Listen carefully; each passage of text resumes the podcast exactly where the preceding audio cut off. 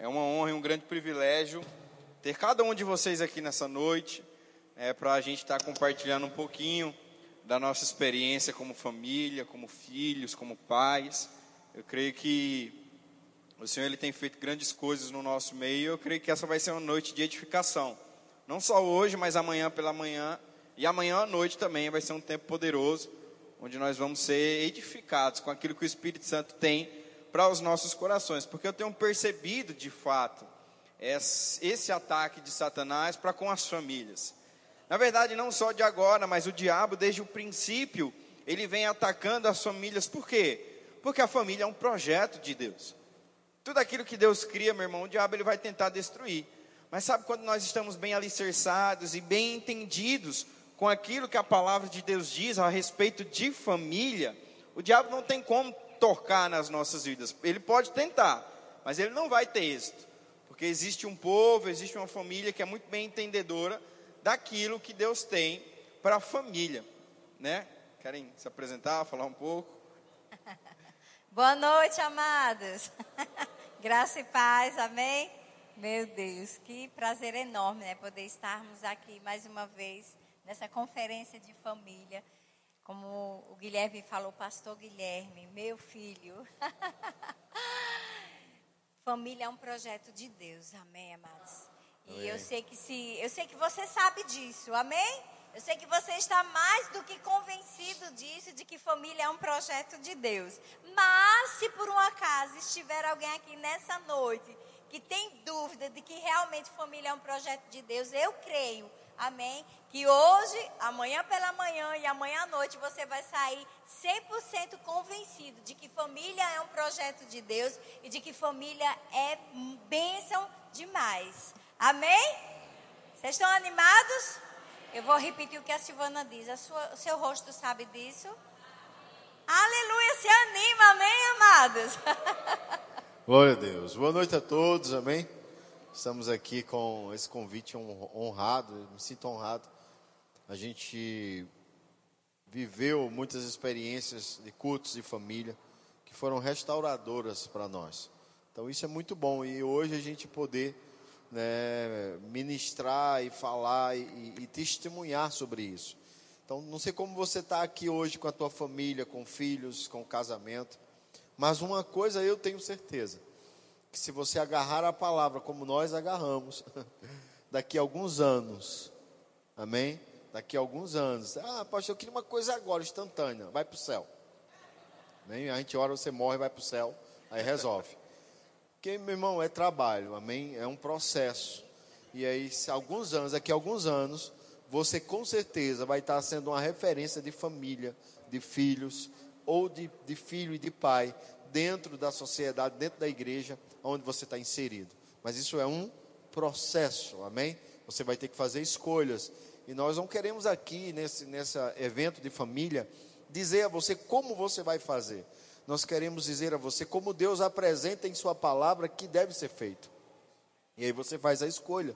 Como o Renê testemunhou com a Zuíla, o pastor Renê, ele tinha um padrão, ela tinha um padrão, e eles decidiram deixar esse padrão de lado e pegar o padrão de Deus que é o criador e o idealizador de família. Então, a gente está aqui não para dizer o que a gente acha, o que pensa, porque afinal de contas, é, é, a gente já passou pela estrada da destruição da família e conseguimos ajustar as coisas e alinhar, estar bem. Né? Nós já passamos pela estrada de bebês recém-nascidos, de filhos adolescentes. Hoje estamos em uma nova estrada, a estrada de avô. Né? E eu vou dizer a você: alguém perguntou, e aí, é, é avô é besta? Não, irmão, ainda não. Possa ser que fique mais na frente, mas ainda não. Mas o processo eu tô de avô não posso falar muito ainda. Daqui a alguns anos eu falo. Mas o resto eu sei, né, já passei pela estrada. Então a gente não quer dizer a você como deve ser feito, mas como a gente fez na palavra e a coisa funcionou. Amém? Amém. E tem um texto, né, lá em Gênesis, no capítulo 2, a partir do versículo 18, onde o Senhor ele mostra de fato a primeira família. Eu quero ler para você a definição da palavra família. E olha só que, que interessante o que significa a palavra família. Família é um núcleo social formado a partir da união entre um homem e uma mulher. Repita assim comigo: entre um homem em uma mulher, por meio de um casamento ou união estável. E a gente vê aqui em Gênesis 2,18 que a Bíblia diz assim: Disse mais o Senhor Deus: Não é bom que o homem esteja só, far-lhe-ei uma auxiliadora que seja idônea. Essa palavra idônea não significa dona, tá? Aleluia. Parece, mas não é. Idônea significa adequado, próprio que convém, perfeitamente, que tem condições para desempenhar certos cargos, certas funções, apto, capaz e competente. Então, querido Deus, ele não errou quando criou a mulher para o um homem, para auxiliá-lo naquela missão. Qual era a missão de Adão? A missão de Adão era cuidar do jardim. Porque se você ainda não constituiu família, ou se você já tem família e ainda não vive isso, é muito importante que você entenda algo nessa noite. Você precisa de uma missão. Se você quer casar, meu irmão, se você quer ter uma família, você precisa saber quem você é em Deus. Porque, querido, casamento não é para você entrar e ser feliz. Casamento é para você fazer a outra pessoa feliz. E quando esse sentimento é recíproco, o casamento ele avança. E o que que Deus fez antes de dar uma esposa a Adão? Antes de dar uma família a Adão, deu uma missão para ele. Deu um objetivo de vida para ele. Deu um propósito de existência para ele. Olha só, Adão, eu vou te formar aqui, a minha imagem e semelhança. E o que que você vai fazer? Você vai governar esse jardim. Você vai dar nome às coisas. Você vai, você vai de fato ser o meu administrador nesse lugar. Adão ele tinha uma missão, Adão ele tinha um propósito, e aí sim, ele estava apto a ter uma família. Porque, querido, se você não sabe quem você é, você não sabe para onde vai. Se você não tem um objetivo de vida, se você não tem um propósito, você não sabe para onde você vai. Se você não sabe para onde você vai, você não tem capacidade de ter uma família. Porque a tua esposa, ela vai te auxiliar na missão que Deus te confiou. Far-lhe-ei uma auxiliadora. Auxiliar o quê? Na missão que Deus tinha dado, governar o jardim do Éden. Querido, Deus deu uma missão para cada um de nós. E Ele nos colocou dentro de uma família, para que essa família possa nos auxiliar a cumprir o propósito de Deus para nós aqui nessa terra, para cumprir o nosso objetivo de vida aqui. Porque, querido, você não é simplesmente um fruto de um relacionamento amoroso. Você é um fruto de um propósito. Você foi gerado, você foi concebido por Deus. Como a Bíblia diz em Provérbios, filhos são herança do Senhor. Ei, os teus filhos não são teus, são do Senhor. Você está cuidando como herança dele. E aí o Senhor ele nos confiou um propósito e agora cabe a nós entendermos esse propósito para que possamos avançar e a nossa família possa avançar junto conosco também. Então o Senhor ele não errou quando ele fez a família, porque ele entende que a família é um projeto dele. A família é um projeto de Deus aqui na terra. O Senhor ele é um Deus geracional. O Senhor ele não começa o seu propósito em uma família e termina ali. Você vai ver, querido, que as promessas que Deus faz para as pessoas, elas são geracionais. Ele fez isso com Abraão. Olha só, você e os teus filhos e os filhos dos teus filhos vão avançar e vão crescer com a promessa que eu vos confiei. Amém, amém. Tem, querido, uma geração que vem de você que vai continuar cumprindo o propósito de Deus ali, porque foi estabelecido dentro de uma família. E o pastor Mark, ele leu um texto aqui, citou um texto que está lá em Provérbios, porque nesse momento agora nós vamos falar um pouquinho sobre filhos, sobre criação de filhos. E lá em Provérbios, no capítulo 22, o pastor Mark ele citou esse texto aqui, e é um texto bastante interessante, e eu gostei dessa versão aqui pela qual eu encontrei. Provérbios 22, 6 diz assim: Estrua a criança segundo os objetivos que você tem para ela. E mesmo com o passar dos anos, não se desviará deles. Estrua a tua criança segundo os objetivos que você tem para ela. O fruto do teu filho é os objetivos que você passou para ele. Se você não passou objetivo nenhum, o teu filho vai seguir esse objetivo que não é nada. Mas quando você instrui, querido, o teu filho com os objetivos da palavra, pode-se passar os anos e ele não vai se desviar desses objetivos. E por que que nesse momento nós vamos falar um pouco sobre família? Porque, querido, eu entendo que a palavra ela é um livro atemporal. Não importa o tempo, não importa a estação que nós estivermos, a palavra de Deus ela vai funcionar. Amém. Ela funcionou há dois mil anos atrás, há mil anos atrás, há quinhentos anos atrás. Ela funciona hoje, ela vai funcionar daqui 5, 10, 15, 20, 50 anos, porque não importa o tempo, o governo, a gestão, não importa onde estivermos ou o tempo que nós estivermos, a palavra de Deus ela vai funcionar. Ela vai ter efeito. Da mesma forma que ela teve efeito quando ela foi escrita, ela tem efeito hoje também. E o Senhor ele não errou com a sua palavra. E por mais que nós estamos em um tempo diferente, a palavra de Deus ela continua funcionando para esse tempo. Por mais que nós estamos num tempo distinto, pelo qual a Bíblia ela foi escrita, ela funciona da mesma forma. Vou fazer uma pergunta aqui para você. Quantos aqui são de um tempo onde ter uma revista Playboy era algo difícil? Levanta a tua mão aí, não fica com vergonha não. Olha só, algumas pessoas aí. Você é de um tempo onde ter uma revista da Playboy era difícil. Agora, quantos aqui são de um tempo onde ter vídeos de pornografia é algo comum? Eu sou desse tempo. Eu sou de um tempo onde revista nem fazia mais efeito, mas era vídeos. E querido, muito provavelmente, muito provavelmente, que o meu filho, ele vai crescer em um tempo muito mais deturpado que o meu pai cresceu, que eu cresci e ele vai crescer. Quantos aqui são de um tempo, preste atenção, onde ver dois homens e duas mulheres se beijando era um escândalo? Provavelmente o meu filho vai crescer em um ambiente onde isso vai ser comum. Quem aqui é de um tempo onde tem um coleguinha na escola que ele tinha o pai e uma mãe homem, né? Tinham dois pais vivendo junto, era um escândalo.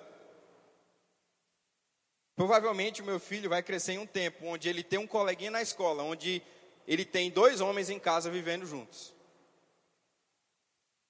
E como é que a gente faz, pastor? A palavra. A palavra é um livro atemporal. Não importa o tempo ou a estação que nós estivermos, ela vai continuar fazendo efeito sobre a nossa família. Amém, amém. Não importa o tempo, a estação que você viveu ou está vivendo ou vai viver, a palavra de Deus, ela vai continuar sendo a mesma coisa. Não importa, querido, se o meu filho vai crescer num tempo onde ele vê dois homens se beijando, vai ser algo comum, onde ele vai ter coleguinhas na escola onde vão ter duas mães e dois pais na verdade, duas mulheres e dois homens cuidando de uma criança, não importa se ele vai viver nesse tempo, ensina o caminho, o filho no caminho, e quando ele crescer, ele vai permanecer nesse caminho. E o diabo, querido, ele tem minado as famílias. O diabo, ele tem colocado, querido, minas, para que ele possa destruir as famílias. Porque, querido, se ele tem uma família destruída, ele tem um propósito de Deus interrompido. Já imaginou, querido, se a família de Abraão ela tivesse sido interrompida, todo um projeto, um propósito geracional também teria sido impedido. Quando famílias são destruídas, não é só um casamento que foi que aconteceu ali, que se separou, ou filhos que vão crescer lá separados, não é somente isso, mas é um propósito de Deus que se desfez aqui na terra. É um propósito que Deus criou que agora não existe mais. É um propósito que Deus fez que agora não vai mais fluir. Porque de alguma forma o diabo conseguiu minar aquela família para se acabar. Mas querido, se você ensina o filho no caminho, se você cria o teu casamento com a palavra de Deus, vai se passar os tempos e as estações, e aquilo vai permanecer firme até o fim. Aquilo vai permanecer fiel até o fim. Nós precisamos ensinar. E eu vou focar um pouco mais em criação de filhos, porque esse é o momento que nós vamos falar. Precisamos ensinar aos nossos filhos o caminho correto. Sabe, querido, que a melhor opção não é trancar o teu filho dentro de um quarto. A melhor opção não é trancafiar o teu filho e criar ele dentro de uma bolha, porque no teu entendimento a sociedade ela está tão corrompida que ela falou não, ele não vai ter contato, ele vai ser criado aqui. Não, querido, esse não é o melhor caminho. O melhor caminho é você ensinar a palavra para o teu filho. E por mais que ele veja as coisas, ele não vai se corromper, porque você ensinou muito bem um caminho para ele. E não importa o que ele vai ver, ele vai continuar com a palavra que você ensinou. Ele vai continuar com a palavra que você o instruiu. A melhor opção, querido, não é fazer essas coisas. E é claro, né, não faço um esforço para me entender mal, existe um, um equilíbrio. Não estou dizendo aqui que você vai deixar o teu filho ver qualquer coisa, conversar com qualquer pessoa, andar com qualquer gente. Não, não, não é isso que eu estou falando. Existe um limite, existe um cuidado ali que você precisa ter com essas coisas. Mas sabe, querido, existem determinadas coisas que você não vai conseguir impedir. O meu pai, ele me ensinou, e a minha mãe me ensinou que pornografia é errado, e de fato é errado. Mas existiam certos momentos na escola com rodas de amigos que estavam vendo ali e eu vi aquilo. E aí? Ensina o teu filho no caminho e jamais eles vai se desviar. E eu vi que aquilo ia trazer um dano para a minha vida. Ah, pastor, mas está acontecendo isso e tal e aquilo, o que, que eu faço? Eu tranco ele dentro de casa, eu amarro ele debaixo da mesa? Não, querido, ensina a palavra. Ensina a palavra com a tua vida. Ensina a palavra com os ensinamentos. E por mais que exista alguma situação que ele vai ter um contato ou vai ver alguma coisa, isso não vai afetar a vida dele, porque o que está dentro é muito maior do que o que está do lado de fora. O problema é que muitas vezes o que está do lado de fora é muito maior do que o que está dentro dos nossos filhos. Porque Deus é pequeno, não, porque nós, como os pais, não estamos nos ensinando na responsabilidade que devemos ensinar. Com a palavra que Deus nos confiou. Ei, o teu filho é uma herança de Deus. O que, que você tem feito com a herança que Deus te confiou? O que nós, como os pais, temos feito com a herança que Deus nos deu? Nós precisamos cuidar muito bem dessa herança. Nós precisamos cuidar muito bem daquilo que Deus nos confiou. Porque, querido, cada filho que nós temos tem um propósito de Deus aqui na terra. Tem uma missão, e eu e você, como pais, precisamos ser impulsionadores dos propósitos dos nossos filhos. Precisamos acreditar e investir e impulsionar os nossos filhos a de fato entrarem naquilo que Deus tem para a vida deles. Somos nós que vamos ser os primeiros investidores, somos nós que vamos ser os primeiros que vão acreditar, somos nós que vamos ser os primeiros que vamos investir. E quando nós acreditamos nos nossos filhos, nós estamos acreditando, estamos acreditando nos sonhos de Deus. Estamos acreditando no propósito que Deus fez para cada um. Amém? Querem falar aí? Aleluia. Amados, como já foi falado aqui, nós não estamos aqui para ditar e dizer como você deve fazer, amém? Mas nós estamos aqui para dizer para você que a palavra funciona. Ela funcionou na nossa vida, na nossa família e ela vai funcionar na sua. Amém? Então pega tudo, você que é casado, que tem filho ou que não tem filho, você que quer casar, né? Você que cria seu filho sozinho, você que cria seu filho sozinha. Amém? Pega tudo isso porque funciona mesmo.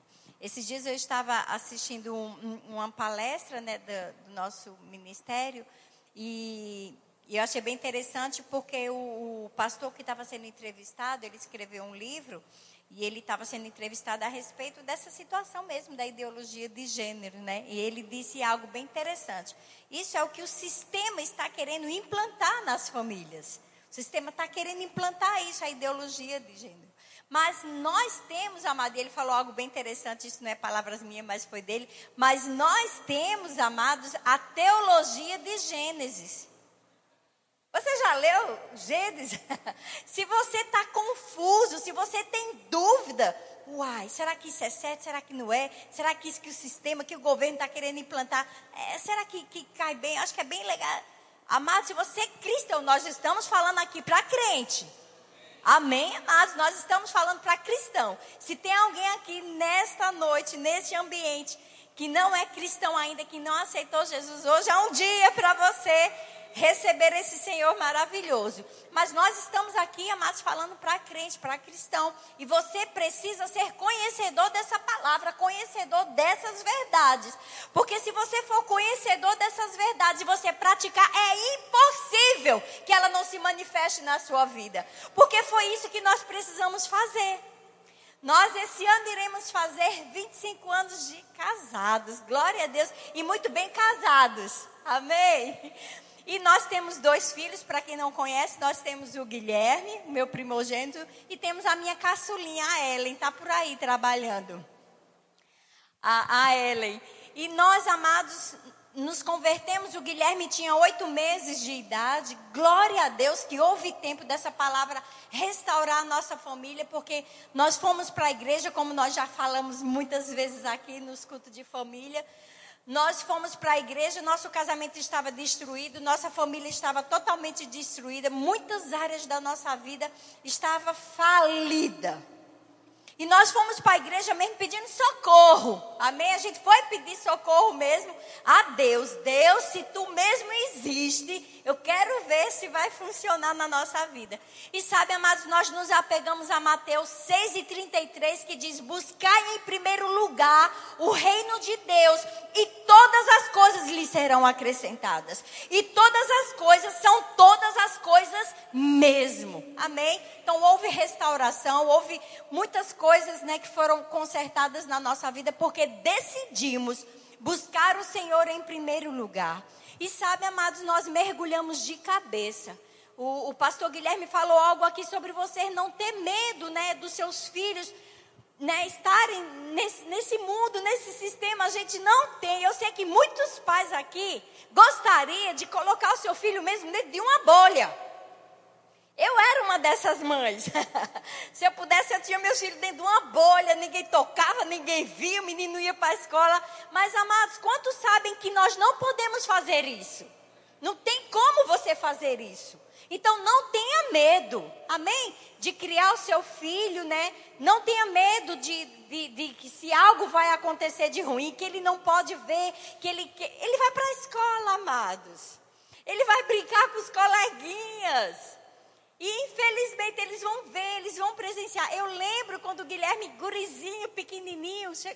eu vou falar isso, acho que não é tão assombroso, tá? Eu já falei outras falar, vezes aqui. ele chegou para mim, né?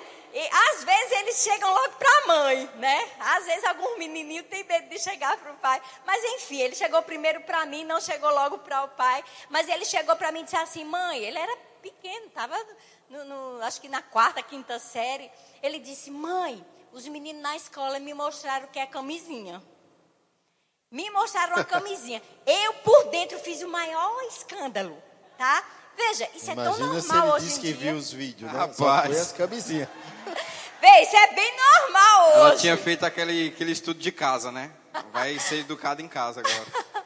Mas aí eu, eu fiz aquele escândalo espanto por dentro, tá? Porque eu não podia assustar. Se eu fizesse o maior, ele não ia mais chegar até mim para falar algumas coisas. Aí eu respirei fundo, né? Aí eu fiz, e foi, meu filho. Tá, ó, a mamãe vai fazer o seguinte, painho, tá? Era lá no Nordeste. Eu disse, painho vai ensinar, vai, mostrar, vai dizer para você, desculpa, ensinar, nem mostrar, mas o seu pai vai lhe explicar sobre isso, tá certo? E eu lembro que Gilmar estava no quarto, eu cheguei lá, o escândalo, né? que eu me segurei para não fazer na frente dele. Foi bem normal. E foi, meu filho. Você viu uma camisinha? Foi, tá, seu pai vai lhe dizer. Mas eu fui lá e, Gilmar, ah, pelo amor de Deus, me ajuda. Vai falar com o Guilherme, que os meninos estavam mostrando uma camisinha para ele.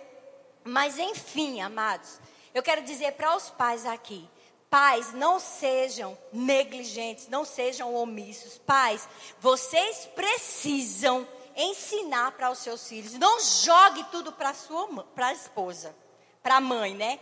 Às vezes os pais estão muito descansados, joga tudo para a mulher, joga tudo para a mãe, a mãe que tem que educar, a mãe que tem que ensinar, a mãe que tem que orar, a mãe que tem que vir para a igreja.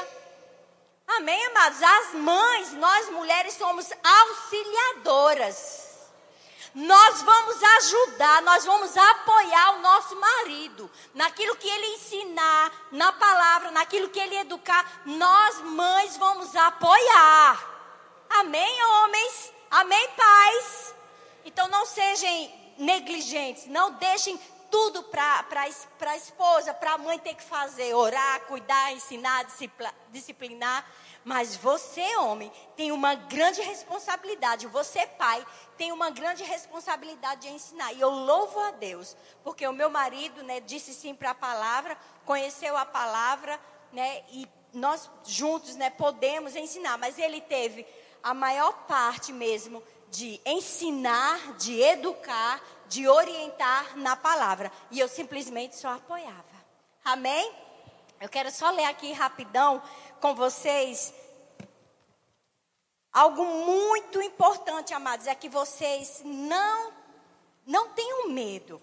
Amém? Simplesmente o que eu quero dizer aqui para vocês nessa noite é que vocês creiam e confiem na palavra.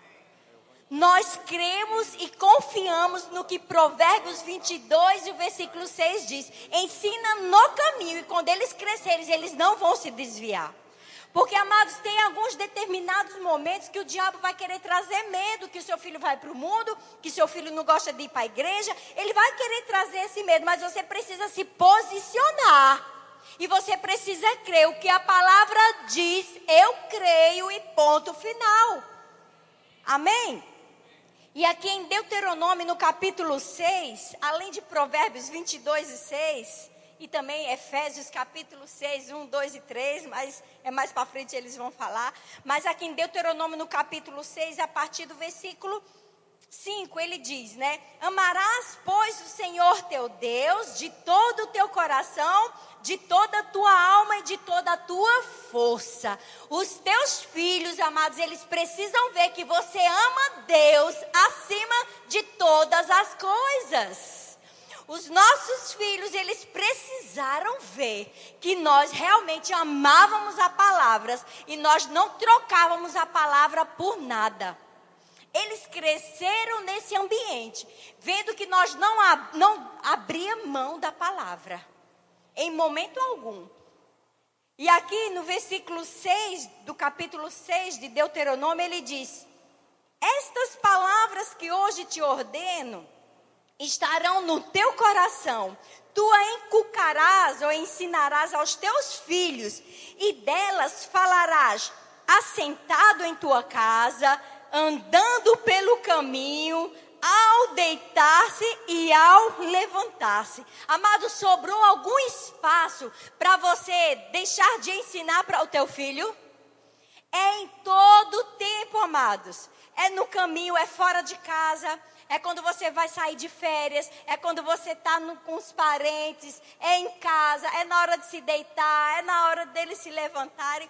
Ensinará ao teu filho a palavra de Deus, a amar ao Senhor em primeiro lugar, porque de fato vai acontecer o que Provérbios 22 e o capítulo 6 diz: quando eles chegarem à idade adulta, eles não irão se apartar dos caminhos do Senhor. Você precisa tirar o medo, você precisa dar crédito à palavra. Amém? Mesmo que muitas vezes as circunstâncias estejam se levantando, mesmo que alguns sinais estejam né, te mostrando, você tem que ficar firme com a palavra de Deus, porque ela funciona. Amém? E ficar firme com a palavra de Deus, amados, é você ser exemplo Amém? Tanto a mãe como o pai precisa ser exemplo mesmo da palavra de Deus, como também você investir em oração. É você orar pelos teus filhos, é você disciplinar quando for preciso disciplinar. Amém, amados? Isso é você ficar com a palavra de Deus e você mostrar para o teu filho, amém? E de fato, amados, a palavra ela funciona. Amém. É, eu sempre fui uma, uma criança muito geniosa, né? Lá no Nordeste, geniosa. É ruim. Significa é ruim. ruim. Tô brincando, né? E aí. Personalidade forte. E aí tem até um exemplo, né? A senhora conta melhor do que eu. Pode contar aí para mim entrar no que eu vou falar. É, do hospital. Tá certo. Então vamos lá. como se fosse hoje. Vocês sabem, nós, né, nos casamos, o, o, o Guilherme, né, a gente foi morar na casa da minha mãe, da sogra. Eita coisa boa. E a gente foi morar lá, então ela sempre tinha, né, algumas interferências, alguma. Algum? Ela me ajudava, mas algumas interferências. Generosidade da bichinha. E eu lembro que ele tinha oito meses de idade, mais ou menos. Tinha recém-convertido, né? Tava no é, mundo, né? Isso, isso. A velha não fazia nada, era o dia inteiro se metendo. E eu estava dando banho no Guilherme, e o Guilherme pegou o shampoo, né? E e abriu a tampinha e ficou derramando. E eu tomei rápido da mão dele, né? Eu disse, menino, um shampoo caro desse, eu quase não tenho dinheiro para comprar outras coisas. Eu compro um shampoo, porque ele disse que eu não lavava o cabelo dele com shampoo. Por isso que o cabelo dele não é liso, feito de Israel. Ele disse que o cabelo dele era que nem o de Israel. É, ele mãe- disse que eu usava sabão em pó, sabão em pedra. Eu disse, não, eu comprava shampoo, sim. Eu falei, Daniel, cuida o que, que você vai lavar a cabeça desse menino, porque eu sou prova viva disso. E ele derramando o shampoo, aí eu tomei da mão dele, eu disse, não, não derrame não, que isso é caro. Né? Quando eu fiz isso, ele engoliu o choro. Eu não sei se vocês sabem o que é engolir choro. A gente fala né, lá no Nordeste, engolir choro. Então, ele na banheirinha se jogou para trás e... Foi-se embora no choro, né? Aí eu peguei ele, levantei, isso foi na hora do almoço, levantei ele, saí correndo com ele. Ele roxo, menino roxo, não, não voltava não. Aí corri para a área, minha mãe, tudo, mamãe já saía rápido. Parece que ela, ela tinha câmera lá dentro e ela presenciava tudo que acontecia. Então mamãe rápido saiu na área. Ela saiu e disse: O que, que aconteceu? Eu disse: Não sei, eu estava dando banho nele. E ele tá roxo aqui sem chorar. Ela disse: Você é doida, matou o menino. E ficou nós duas, né? Assim com o menino e ele lá. E o pai chega bem na hora, tranquilo, encostou a bicicleta lá, que ele tinha bicicleta, encostou disse: O que está acontecendo aqui? Eu disse: Não sei. Aí ele foi voltando, voltando. Aí ficou meio assim, bonzinho. Aí, o que está acontecendo? Eu disse: Não sei, amor. Ele engoliu o choro aqui, ficou roxo, preto. Mamãe disse: "Eu acho-" Aí ele fez. Por que não deu um tapa nele? Que ele voltava. Aí minha mãe olhou e fez: Isso é um monstro. Isso é um monstro. Como é que vai dar um tapa no menino de oito meses? Ele tem problema, ele tem problema no coração. Você tem que levar ele no médico. Eu, tá, bora, vamos pro médico. Marquei consulta, fui pro pediatra. Ela disse: Eu vou, porque senão você não fala tudo. Aí ela foi no pediatra. E era de comigo. vez em quando, tá? Ela se mete de vez em quando. Aí ela foi no pediatra comigo, chegou lá, eu falando com ele, né?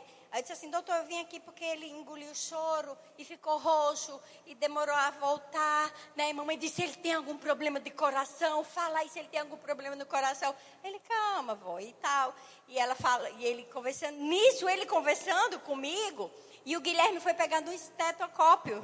É esteto, né? Aquele que fica aqui no doutor. O que escuta? Ele foi pegar. Quando ele foi pegar, aí o doutor fez, não. Esse bichinho aqui, ele não gostava de ouvir a palavra não. Mas eu aprendi. Aí ele, ele foi pegar, o doutor fez não. Quando o doutor fez não, aí ele. Olha. Aí eu e mamãe fez o quê? Correu em cima, né? Ele fez, calma, mãe. Calma, vó. Bem tranquilo assim. O menino lá. Aí ele fez, calma, mãe, calma, vó. Aí chacoalhou o Guilherme. Fez, ei, rapaz, que isso? Aí ele, ficou bonzinho na hora. Aí ele fez, sabe o que é isso, mãe? Esse menino é gemista. É muito Nada inteligente. que um tapa não resolva, olha. Nada que um tapa não resolva, ou colocar ele debaixo da água fria. Aí a gente ficou assim calada com vergonha e tá aí, bonitinho. Quem era meu pai tinha do médico. Já tinha solução, mas o médico é o médico. Rapaz, e às vezes, querido, teu filho vai ser um, ter uma personalidade um pouco forte, assim, ou às vezes vai ser mais tranquilo. Mas não importa a personalidade que o teu filho tem, a palavra ela tem um jeito. Amém. A palavra ela tem a solução para tudo, né? E Deus ele me fez com esse jeito, Deus te fez com esse jeito, Deus te- fez o teu filho com o teu jeito e tá tudo certo. Deus ele não errou. Deus ele não errou. É, eu e a minha irmã nós somos um pouco parecidos fisicamente, mas somos totalmente diferentes de personalidade. Algo que eu acho muito interessante, que os meus pais sempre nos criaram, eles não faziam comparação. Olha só, por que você não é igual a tua irmã? Olha só, por que você não é igual ao teu irmão? Querido, você pode ter 52 filhos vindo do mesmo lugar, vão ser os 52 diferentes. Cada filho tem uma personalidade, a palavra de Deus, ela tem a instrução para isso. E quando eu fui entrando na fase de adolescência, na fase de juventude, essa personalidade que sempre existiu e está ali, foi começando a, desaflo- a desaflorar. Foi começando a brotar Aflorar. mais e mais, a florar na verdade. Né? E comecei a ter embates com os meus pais. E aí, por que isso? Quero fazer isso, não vai? Não, por quê? Porque não vai, não, tem que ter uma explicação e vai e tal. E comecei a dar um certo trabalho para os meus pais. E sabe como é que foi resolvido? Não sei, que eles são os pais, eles vão dizer como é que foi, né? Quando eu tiver o meu, aí eu, eu vejo como é que eu faço. Você já tem, já vai. Tô brincando. É, tudo começa com ele, como muitos aqui são cristãos e, e, e já têm os filhos, né? Então, a primeira base é o que minha esposa falou, Sérgio falou, oração. Amém? E a segunda, irmãos, é algo que nós não devemos negociar com os nossos filhos, que é os princípios da palavra. O problema é que os pais estão negociando com os filhos os princípios da palavra. E todas as vezes que você negocia com os filhos os princípios da palavra, a gente está falando com os filhos por causa que é, estamos falando de família. Mas quando você negocia os princípios da palavra em qualquer área da sua vida, você não vai ter o resultado da palavra. Você vai ter o resultado da negociação que você fez.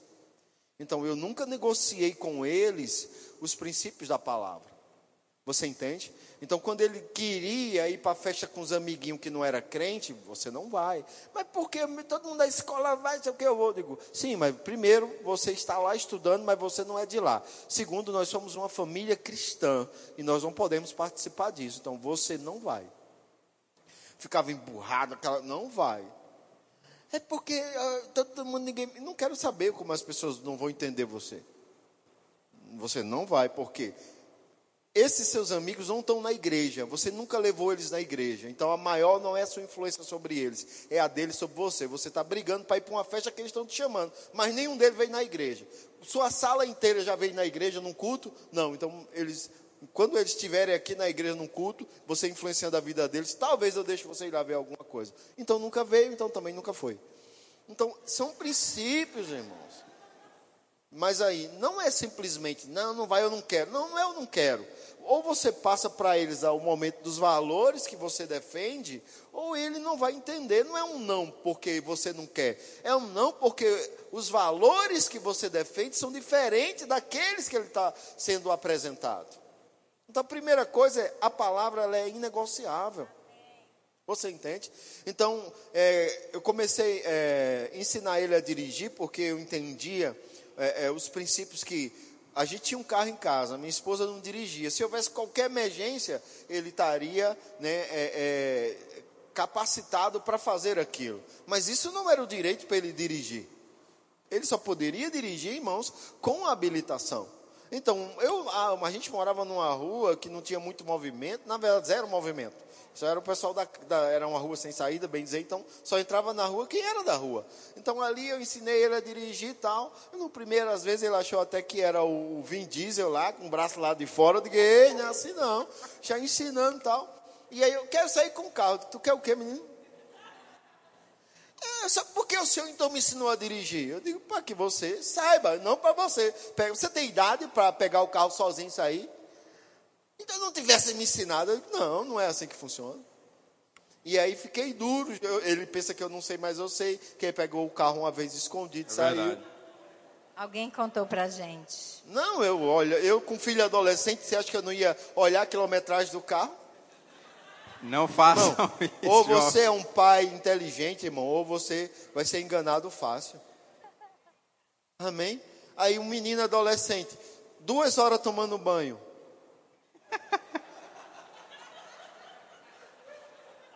Tá você orando, tem que chamar pai, e começar. E, tá agradecendo a Deus. Aí. aí você começa a esconder as revistas da Avon, você começa a esconder tudo, tudo que tem dentro de casa. O menino sai, entra pro banheiro para ver os mostruários de perfume da Avon. Que conversa, irmão. Então você tem que ser um pai esperto. Esse menino só vive tomando banho, não sei o que, é que ele tem. Preste atenção. Então eu, como pai, olhava, quando eu precisava sair e o carro ficava, eu olhava a quilometragem. Quando eu voltava, eu dizia, ei, vem cá, porque vocês. Eu não saí. Eu digo, então o ponteiro se mexeu sozinho. Tinha dinheiro para abastecer, o combustível acusava Sem também. Sem contar lá. combustível. Então, batia duro, não permitia. Então, por quê? Porque são princípios que são inegociáveis. São inegociáveis. Você entende? E aí o que, o que fez ele é, é crescer dentro dessa, dessa, desse princípio foi não negociar com ele algumas coisas. Amém? Não tinha negócio. Ah, porque. Não, primeiro, Você paga o seu salário? E quando eu falo isso, irmão, não estou falando do sentido de você estar tá expondo o teu filho ou, ou, ou, fazendo um cálculo de quanto ele é para você, quanto ele gasta para você. Você sabe quanto você me custa? Não estou falando disso, amém? Isso não é uma coisa que a gente deve fazer. Mas quando ele vir com muito, com muita cobrança, fale para ele que essas cobranças que ele está fazendo é para uma pessoa que paga as suas próprias contas. Amém? Eu não vou alugar uma casa para você, eu pagar sua conta para você ter a liberdade que você quer. Você vai trabalhar, vai pagar seu aluguel, vai viver sua vida independente. Mas dentro da minha casa, minhas regras. Princípios. Fecha a porta do quarto. Na minha casa, não. Na sua casa, você fecha a porta do quarto. Desculpa eu usar essa expressão. Caga com a porta aberta. Mas na minha casa, não. As coisas são no, no limite. Você entende? Porque são, é minha casa, minhas regras. Ele, ele faz parte, faz, mas ele tem que ser cooperador. E você tem que saber, tem, tem que ter um time para passar isso, para você não estar tá dando a entender que você é um opressor ou está humilhando o adolescente. Porque um adolescente, irmão, é muito sensível. O adolescente é o ser mais sensível que eu já vi. Chegar no ambiente e, você começa a rir, ele já acha que você está mangando dele. O que é que vocês estão mangando de mim? Não, xuxa, peraí, menino. Sem contar que eles querem vestir cada coisa e não quer que a gente dê uma risada. então, a gente sabe a importância de tratá-los com devido respeito, com devida honra, mas sem essa Bíblia aqui não, sem negociar os princípios da palavra. Então, todo pai, todo pai que negociar a palavra com seu filho, não chore depois pelas consequências dessa negociação. Nós, a gente vai fechar com isso por causa de ter um tempo de pergunta. Queria já chamar o grupo de novo aqui. Nós fomos muito criticados pelos nossos familiares da forma como lidávamos com os nossos filhos. Por quê? Festa de aniversário de parente. Qual dia? Tal dia. Que horário? Horário do culto. Não vai. Mas não vai. Meu filho não vai entender que uma festa de criança é mais importante que cultuar. Pronto. Agora vocês. Que exagero. Beleza. Qualquer coisa. Não, vamos para a igreja primeiro. Mas por que não vai à igreja? Estou cansado, estou cansado, mas a gente vai para a igreja. Não tem negociação. Para eles, hoje, cultuar é mais importante que qualquer outra coisa. Mas é uma coisa que não houve negociação lá em casa. Mesmo com família, mesmo com pessoas. E essas pessoas que nos criticavam, a maioria hoje dizem que nós fomos sortudos, ganhamos na loteria com os filhos da gente. Sempre vai encontrar, irmão, alguém que vai, que vai achar que você teve sorte pelo que você fez sem negociação. Agora, isso a gente está falando de algo que começou lá do início. Pastor, e eu soltei, como é que eu faço agora? Oração e oração. Porque o que é que vai fazer, irmãos? Já cresceu, não tem uma base, você não botou uma base.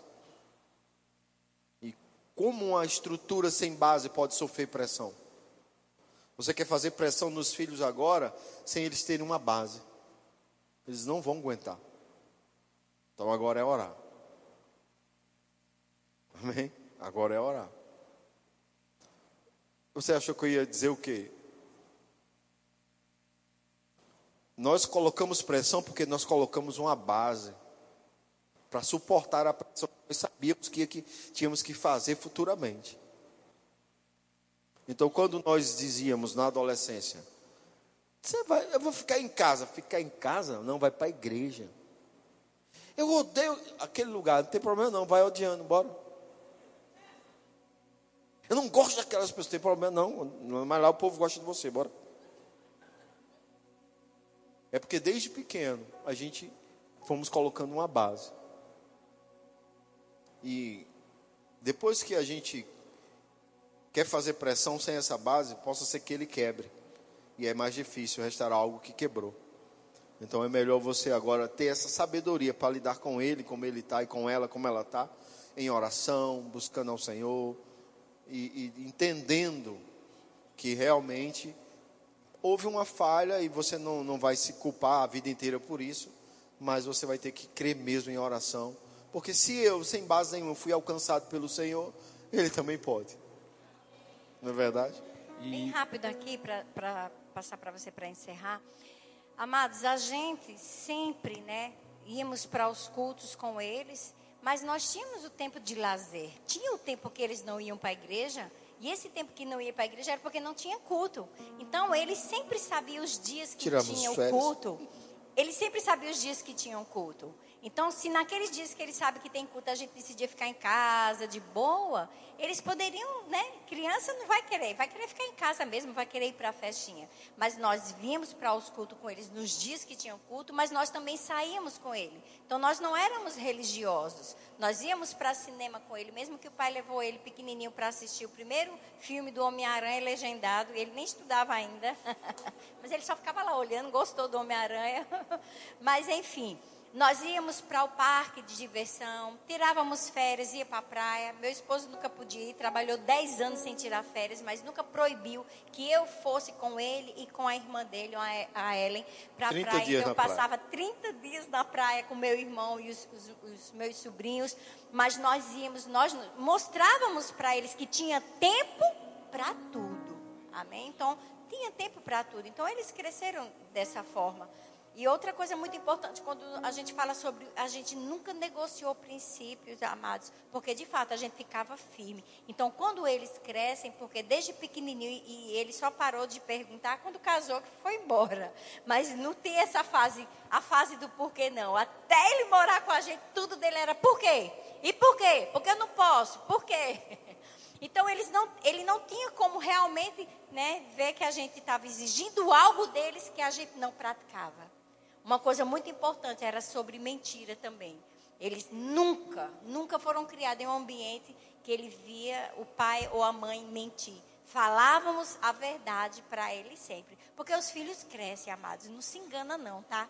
Não pensa que teus filhos vão ficar bebê pro resto da vida, não. Eu sei que tem mãe que quer que os filhos sejam bebê pro resto da vida. Não, seus filhos vão crescer. E como Eu a que é palavra que e como a palavra mesmo diz, amado, os filhos não são nossos, eles são do Senhor. São como flecha, flecha para ser lançado.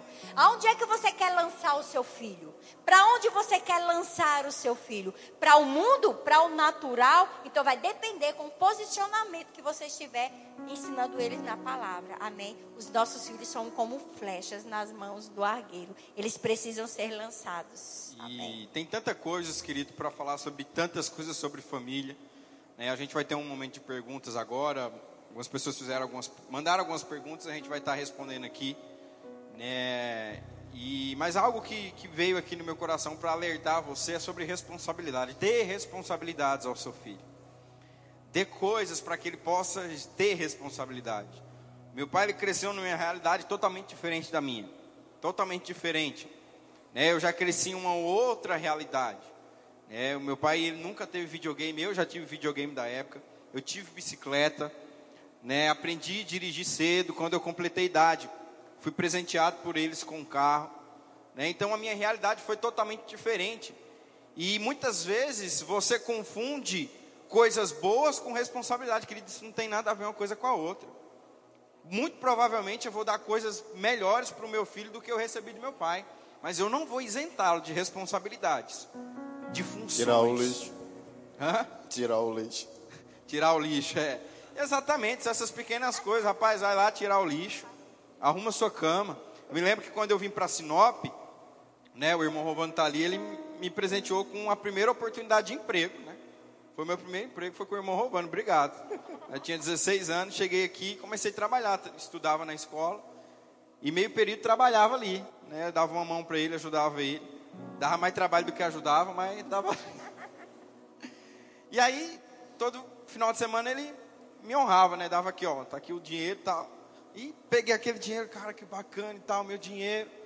né? E comecei a gerar responsabilidade, comecei a ganhar ali meu valor e tal, e fazia as coisas.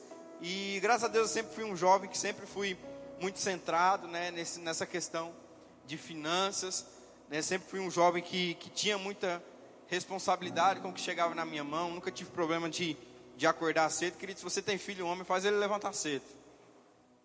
Faz ele levantar cedo. Faz ele despertar. Bichinho, sempre gostei de estudar. que, que tem? Acordar cedo não. Se- Sempre gostei, sempre gostei de estudar de manhã, então era muito bom. Lembro que quando eu treinava era frio, rapaz, Ponta Porã. O pastor Dani tá lá, não, não de- me deixa mentir. E seis e meia tava lá, vamos lá, pai, me leva. Menos três graus e nós tava lá. Então isso eu nunca tive problema. E isso foi muito bom para mim porque gerou responsabilidade, gerou senso, né, de responsabilidade na minha vida. Né? E eu me lembro que quando eu tive a direção de Deus de não mais trabalhar, né, ali, mas me dedicar de fato ao meu chamado, meu pai falou: "Não, beleza, vai". Trabalhei, querido, um tempo na igreja sem receber, trabalhando ali, sendo justo e fiel. Depois comecei a ser assalariado. Né? Isso foi me gerando senso de responsabilidade, sem me privar de coisas boas que ele poderia me dar, mas de responsabilidade. Eu vejo que tem se levantado uma geração muito irresponsável, muito negligente. Chega a qualquer horário no trabalho, chega a qualquer horário no serviço. Querido, não é assim que deve proceder. E nós, como pais, devemos dar essa responsabilidade e esse senso de ensinamento quando se deve ser responsável com as coisas que é chegado na mão dos nossos filhos. Amém? Queria estar chamando minha esposa, ela vai estar fazendo um momento importante aqui. Creio que no decorrer das perguntas que a gente vai respondendo aqui, vai surgir perguntas ainda sobre filhos, vamos falar também sobre casamento. Amém?